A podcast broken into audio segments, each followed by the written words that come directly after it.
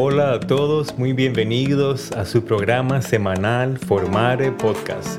Mi nombre es Fernando Mercado y yo soy el anfitrión de este podcast donde hablamos sobre la vida de Cristo, la formación espiritual o discipulado y cómo crecer en nuestra relación y llamado de amar y servir a Dios. Bienvenidos.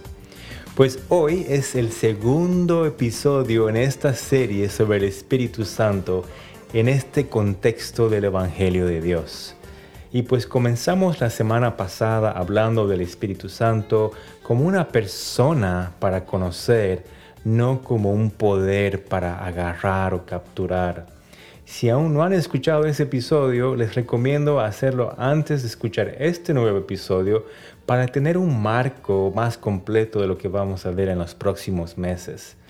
Pero sin más retraso, vamos a comenzar ahora. Entonces, si te pones a pensar un poco en la vida de la iglesia y desde cualquier ángulo que lo veamos, no se puede contar la historia de la iglesia primitiva sin el poder del Espíritu Santo. No podemos dejar de ver sus obras y milagros y cómo la gente iba acercándose a Cristo a través del poder del Espíritu de Dios. Pero tampoco podemos contar la historia de la iglesia sin ver el sufrimiento en el mundo. En el libro de Hechos vemos las historias de este poder sobrenatural que casi como nos emociona pensar cómo podríamos vivirlo en nuestra actualidad. Pero también vemos que está repleto de sufrimiento y confusión y dolor. Vemos esto a través de cosas como la pobreza que había en ese primer siglo, el racismo que existía, el abuso de poder aún dentro de la iglesia y el dolor en la matanza de cristianos, de hermanos hermanas y de seres queridos. Inclusive vemos amistades rotas entre los líderes de la iglesia su profunda desilusión y dolor entre ellos, y todo esto lo vemos grabado en las páginas del libro de Hechos. Así que si cuentas la historia del Espíritu Santo fuera del contexto del sufrimiento, la arrancas de la realidad y comienzas a entender o pensar que esto es un cuento de hadas que no funciona en nuestra historia ni tampoco en nuestras vidas actuales. Como creyentes necesitamos una fe real en el contexto de un mundo roto y caído, lleno de desilusiones, fallas, pecado, sufrimiento y dolor. Necesitamos estar conectados íntimamente a la presencia del Espíritu Santo para entender cómo en este contexto quebrantado podemos hacer sentido de la generosidad, abundancia y amor de Dios. Por eso vamos a ver en las próximas tres semanas el concepto de quién es el Espíritu Santo en tres metáforas que lo describen a Él desde un punto y contexto bíblico. Y estas metáforas nos muestran al Espíritu en forma de agua, en un soplido de aliento, y el Espíritu en forma de la paloma descrita en los Evangelios del Nuevo Testamento. Así que sin más espera, vamos a comenzar hoy con el Espíritu Santo como agua. Y realmente vemos en la primera eh, oración, en esa primera línea de la Biblia, cuando nos encontramos que el Espíritu estaba trabajando en conjunto con el Padre y el Hijo co-creando. Entonces, en nuestra primera escena de hoy, la escena de la creación, vamos a ver lo que dice en Génesis 1, versículo 1. Y dice así, Dios en el principio creó los cielos y la tierra. La tierra era un caos total, las tinieblas cubrían el abismo y el Espíritu de Dios se movía sobre la superficie de las aguas. En estas primeras palabras de la Biblia al principio de la historia del mundo vemos que el Espíritu Santo se movía sobre las aguas caóticas esperando a que el Dios Padre dé la palabra para traer orden. En esta primera cena vemos que el Espíritu Santo toca el caos sobre las aguas y hay un orden de repente. La luz se separa de la oscuridad y la tierra separada de las aguas, trayendo un nuevo orden al mundo. Pero hay más que una simple organización de todo el caos. En realidad hay vida en el lugar donde una vez hubo confusión, disfunción y desorden, donde hubo temor, oscuridad y desolación, ahora hay vida fructífera que Dios la llama buena. Ok, escena número dos, la caída. Vemos que Ahora si vamos avanzando un poquito más al capítulo 3 de Génesis, durante la caída en pecado de Adán y Eva, cuando decidieron desobedecer a Dios, vemos que ellos son expulsados y dejan el jardín del Edén caminando hacia el oeste, dice la palabra. Y toma nota en esta frase porque es un poco importante aquí que se fueron hacia el este entonces vemos que por el pecado de ellos, el mundo en el que vivimos ahora tiene mucho más en común con el caos y el dolor. Y aun cuando hay momentos de asombro y deleite y alegría, una gran parte de nuestras vidas sigue siendo llena de confusión, de dolor y de desorden. Y esto lo vemos lamentablemente mucho, mucho, demasiado aquí en Estados Unidos con los balaceros que hay, pero también en otras partes, en Sudamérica, en Latinoamérica, en España, en Europa, donde sea que tú mires, hay dolor y caos en este mundo. Entonces ahora vamos a avanzar un poco más en la Biblia hacia el profeta Ezequiel en el capítulo 47. No sé cuándo fue la última vez que leíste esto, pero espero que lo hayas visto hace muy, no muy poco tiempo. Pero aquí entramos en la escena número 3, en medio de esta promesa, la promesa de Dios de dar a conocer el Espíritu Santo en una forma poética increíblemente hermosa y detallada. Así que vamos a leerla y si gustas puedes seguir en tu Biblia si la tienes cerca o si estás haciendo otras cosas. Puedes cerrar tus ojos si es que te lo permite tu actividad. Imaginar esta imagen mientras te la leo y pues viendo esta visión que Ezequiel recibió. ¿okay? Es un poquito larga, entonces paciencia aquí, ¿ok? Eh, entonces dice, el hombre, el ángel, el hombre me trajo de vuelta, y está aquí hablando Ezequiel el hombre me trajo de vuelta a la entrada del templo y vi que brotaba agua por debajo del umbral en dirección al este, que es hacia donde está la fachada del templo. El agua corría por la parte baja del lado derecho del templo, al sur del altar. Luego el hombre me sacó por la puerta del nombre y me hizo dar la vuelta por afuera hasta la puerta exterior que mira hacia el este. Y vi que las aguas fluían del lado sur.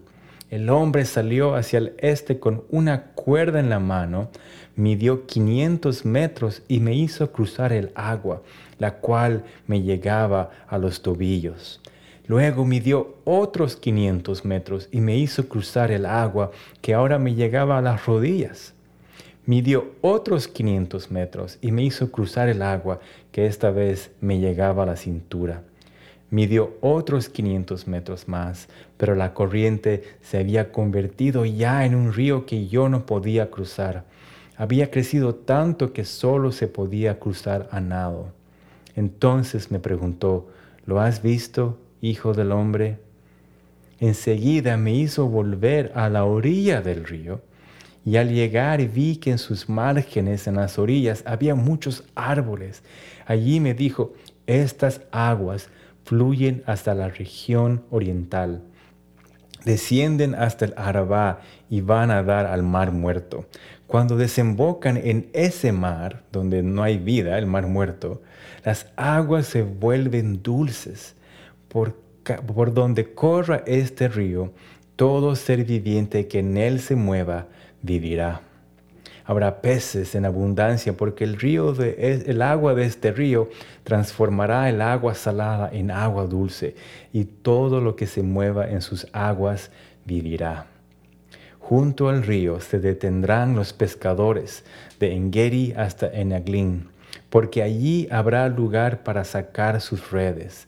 Los peces allí serán tan variados y numerosos como en el mar Mediterráneo. Pero sus pantanos y marismas no tendrán agua dulce, sino que quedarán como salinas. Junto a las orillas del río crecerá toda clase de árboles frutales y sus hojas no se marchitarán y siempre tendrán frutos. Cada mes darán frutos nuevos porque el agua que los riega sale del templo. Sus frutos servirán de alimento y sus hojas serán medicinales. ¡Wow! ¡Qué imagen perfecta del Espíritu Santo! Del templo de Dios salen estas aguas fluyendo hacia el este en la dirección en que Adán y Eva salen de Edén después de la caída. Y pues esta idea de ir en dirección al este representa nuestra condición humana el alcance devastador que tenemos de querer controlar, que queremos tener en nuestras propias manos, que en realidad en vez de traer vida, trae caos y muerte.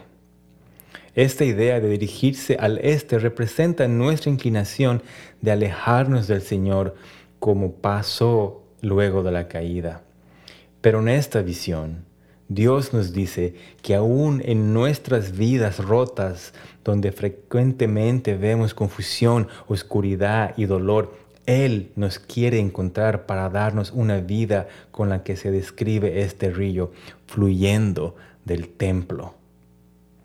También vemos que en esta visión Dios purifica el agua del mar muerto para que los peces de todo tipo puedan nadar allí.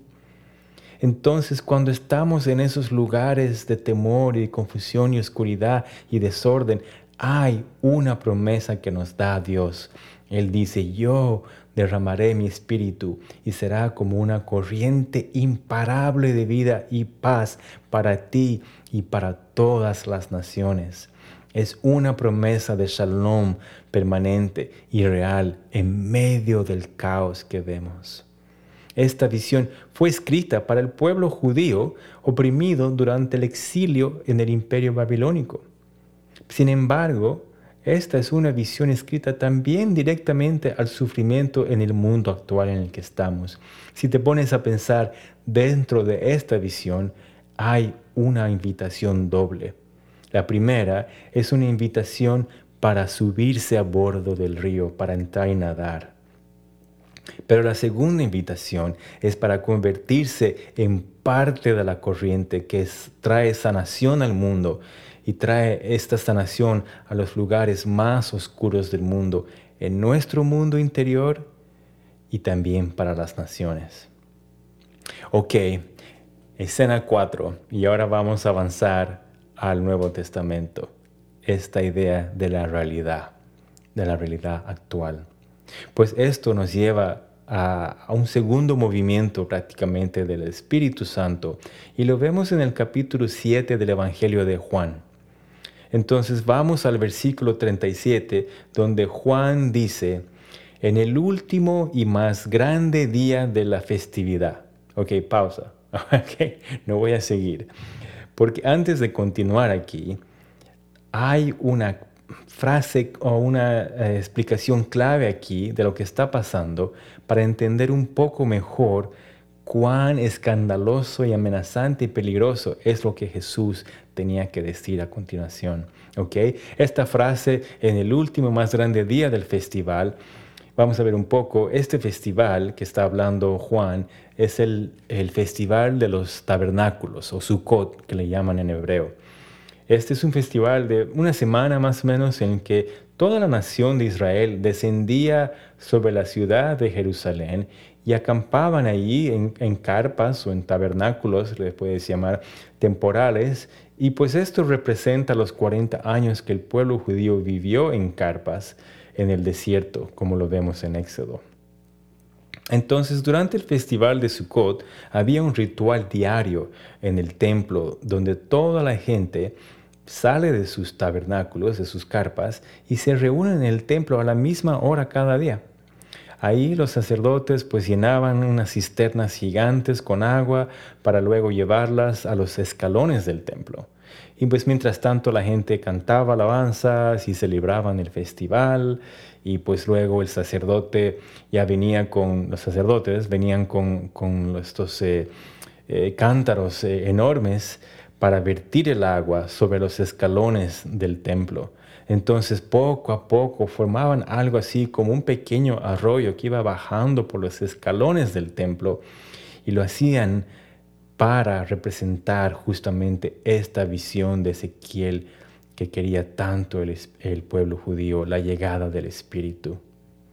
Pero este festival, y realmente en el último día, el día más importante de este festival, la cantidad de agua que era vertida por los escalones del templo era tal que formaba casi un pequeño río virtiendo desde el templo, anunciando la promesa de Dios que llegaría un día.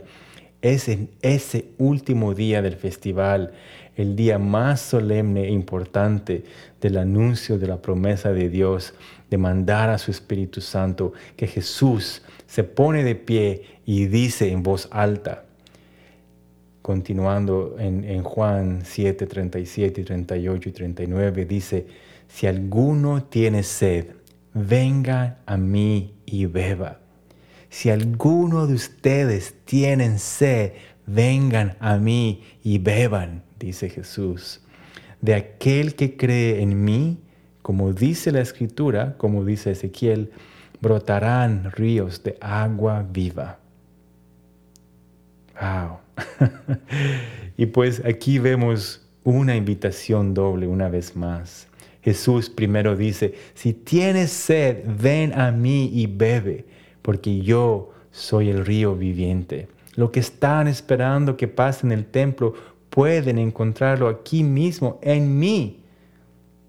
Y pues para los líderes judíos este era un shock, era demasiado porque Jesús estaba diciendo, no solamente yo soy el templo, pero yo tengo el Espíritu de Dios en mí. Y en segundo lugar, lo que está diciendo Jesús es una invitación, darnos una invitación a convertirnos en parte de la corriente de este río, porque todos los que vienen a mí, dice él, la fuente de vida, viviente, serán fuentes de agua viva que fluirán desde este templo de Dios, Jesús mismo, trayendo vida a su alrededor, como dice el profeta Ezequiel. En el versículo 39 de Juan 7, él continúa diciendo, con esto se refería Jesús al Espíritu Santo que habrían de recibir más tarde los que creyeran en él. Hasta ese momento el Espíritu no había sido dado porque Jesús no había sido glorificado todavía. Y pues si recuerdas cuando Jesús llamó a sus discípulos, les llamó pescadores de hombres. Y te aseguro que cuando escucharon eso, ellos sabían perfectamente que Jesús se estaba refiriendo a la promesa de Ezequiel, aunque no se daban cuenta del significado y profundidad de lo que estaban diciendo que sí, ellos sabían que ahora es el momento y por eso dijeron que sí, porque sabían que el Mesías estaba ahí frente a ellos. Aunque no se daban cuenta totalmente, algo había que el Espíritu Santo ya estaba haciendo en ellos para ser los pescadores pescadores que se perfilan al, borde del arroyo y la visión de Ezequiel y que traen vida como estos árboles que bordean el río. Jesús vemos en los evangelios que alimentó a los hambrientos y sanó a los enfermos y luego a través de su muerte y resurrección trajo vida eterna en este lugar llamado tierra a través de su Espíritu Santo. En Hechos 2 vamos a ver esta promesa finalmente hecha realidad en, en Pentecostés o el Shuvot que se llama en hebreo. Y la promesa que Jesús recibió del Padre de enviar al Espíritu Santo para ser derramado sobre la vida de los primeros creyentes en Jesús, hombres y mujeres, es el río de agua eterna derramado en los que vienen a beber de él, ya no en el templo de Jerusalén, pero en ti, en el templo de Dios que eres cuando recibes a Jesús y decides creer en Él y decides obedecerlo y ser un discípulo que busca el bien de la gente. Él nos llama a ser como un pozo vivo, lleno, hasta rebosar completamente para que el agua derrame las orillas de tu vida para traer sanidad al mundo que te rodea. La iglesia en Hechos salió a alimentar a los hambrientos.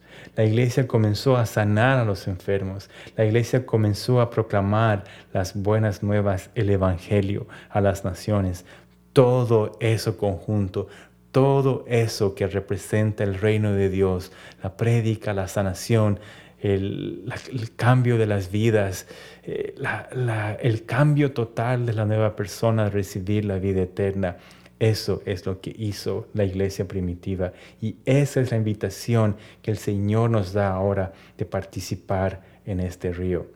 Es una invitación a nadar, no de ver desde la orilla nada más como un espectador. Es una invitación a vivir en esta experiencia del Espíritu Santo que cambió radicalmente las vidas de esos primeros creyentes y las quiere cambiar para ti también y a través de ti. No necesitamos ir al seminario o escuchar cientos de sermones o pasar años y años sentados en la iglesia para luego ser enviados. El Espíritu Santo nos llama ahora mismo, nos dice, cuando vengan a mí, yo los envío. Y pues hay momentos en los que sí, vamos a querer aprender más de la palabra y la teología y estudiar. Si el Señor te está llamando a estudiar, bienvenido. Pero Él nos dice que todos, todos pueden meterse al río sin necesidad de tener un diploma, sin necesidad de tener un doctorado, sin necesidad de ser un pastor. Bienvenidos todos, pero todos nosotros podemos participar y entrar en este río. Entonces esto no quiere decir que perdamos la necesidad de una doctrina sólida sobre el Evangelio, la palabra y la obra de Dios en nuestras vidas y el mundo que nos rodea. Tampoco quiere decir que dejes de estudiar o no vayas a la universidad para aprender sobre temas específicos en tu llamado.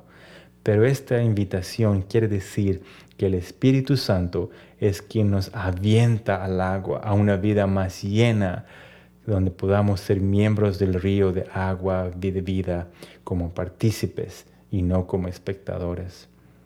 Entonces mi pregunta para ti hoy es, ¿necesitas algún tipo de sanación en tu vida? A lo mejor una sanidad física. Dios se preocupa por tu templo, por tu cuerpo no de una forma vana, pero de una forma de traer su reino aquí y ahora. Se preocupa por las enfermedades crónicas y por la irritación leve y por todo lo que hay entre medio como una muestra de la señal de que el reino de Dios ha venido. Eso lo hizo Jesús y eso lo sigue haciendo Jesús ahora mismo a través del Espíritu Santo. Pero tal vez digas, no, para mí es una sanidad emocional, un dolor de mi infancia, un dolor de mi adolescencia o un dolor actual de mi vida porque perdí a alguien con la pandemia, porque mi esposo no me trata bien, porque mi padre no me ama, mi hermano no me, no me habla o algo que pueda pasar. El Señor quiere traer, traer sanidad y restauración en tu vida en este momento, darte a ti sanidad completa y en ese proceso de ser refinados a través del Espíritu Santo, mientras recibimos de su gracia, dar su gracia también en este río de vida. O tal vez digas, no, en mi caso es una sanación espiritual. Has tenido una decepción espiritual de que no la has podido recuperar de tu pasado a lo mejor has tenido un abuso espiritual a manos de un líder o un amigo o una comunidad y tienes expectativas muy bajas que Dios te pueda sanar. El Espíritu de Dios te está buscando, está buscando tu sanidad para restaurar tu paz y al mismo tiempo en ese proceso de sanidad y luego de experimentar su gracia. Es que justamente en nuestras debilidades o pruebas que el Espíritu Santo nos enseña y usa en su ministerio al mundo. El apóstol Pablo justamente nos dice en 2 de Corintios capítulo 12, versículo 10, que en nuestras debilidades Dios es exaltado y glorificado. No necesitamos esperar a tener el ministerio perfecto, el edificio para reunirnos o algo que pensamos que necesitamos ser un cristiano perfecto y maduro o tener un cargo pastoral para recibir y dar sanación al mundo a través del Evangelio y la obra del Espíritu de Dios. No necesitamos un doctorado para experimentar la profundidad del amor del Espíritu Santo y ser transformados por Él. Solamente necesitamos decir que sí, Señor, tengo sed, sáname a mí, envíame a mí. Como dijo el profeta Isaías en su llamado, aquí estoy, Señor, envíame a mí. Entonces mi pregunta una vez más para ti hoy es, ¿por qué no comenzamos a ser ríos que reciban y compartan el Evangelio, trayendo el reino de Dios por medio de la obra del Espíritu de agua viva? Por ejemplo, ¿qué tal sería comenzar un grupo de oración en tu casa? o un grupo de servicio a los pobres. A lo mejor tú dices, yo soy pobre, necesito recibir, pues que encuentres hermanos y hermanas donde podamos todos vivir esta obra con el Señor y traer agua para todos nuestros hermanos y hermanas y para los que no conocen todavía a Jesucristo. ¿O qué tal sería comenzar a vivir un matrimonio donde la misericordia de Dios fluya a través tuyo hacia tu pareja, a tus hijos, a tus amistades, a tus vecinos incluso a los extraños. ¿Cómo sería dejar de vivir una vida religiosa, de asistir a la iglesia cada domingo como espectadores nada más del río de la vida? Pero en vez de eso, podemos ser pescadores dentro de esa agua. Como vimos al inicio de hoy en la historia del libro de Hechos, vemos que aún hoy en día el Espíritu Santo puede obrar con poder justamente en medio de las incontables muestras de caos, confusión, muerte y dolor. El Espíritu no niega que esto pase a nuestro alrededor, pero es justamente en medio del caos que el Espíritu Santo trae orden, vida y llena de Él mismo para participar en el reino de Dios que Jesús trajo al mundo y que está a nuestro alcance ahora mismo. Esa es la invitación que recibimos de Jesucristo. Esa es la invitación que el Espíritu Santo te la extiende a participar y entrar en este río de vida. Y es para ti hoy disponible porque tenemos un Dios que da buenos regalos. Amén. Entonces, espero que nos puedas acompañar la próxima semana para escuchar un poco más y aprender juntos lo que el Espíritu Santo nos quiera enseñar. Así que gracias por participar, gracias por escuchar. Si te gustó el programa, por favor compártelo con tus amigos, amistades, familia. Y si te gustó mucho, pues dale unos buenos reviews, a unas reseñas para que más gente pueda beneficiarse y encontrar. Nos puedes obviamente mandar una nota a info@formarepodcast.com o puedes ir a nuestro sitio web formarepodcast.com para aprender un poco más y pues eh, shalom para ti que el espíritu de vida esté en ti hoy mientras escuchas esto y haces tu vida. Ok, adiós, bendiciones.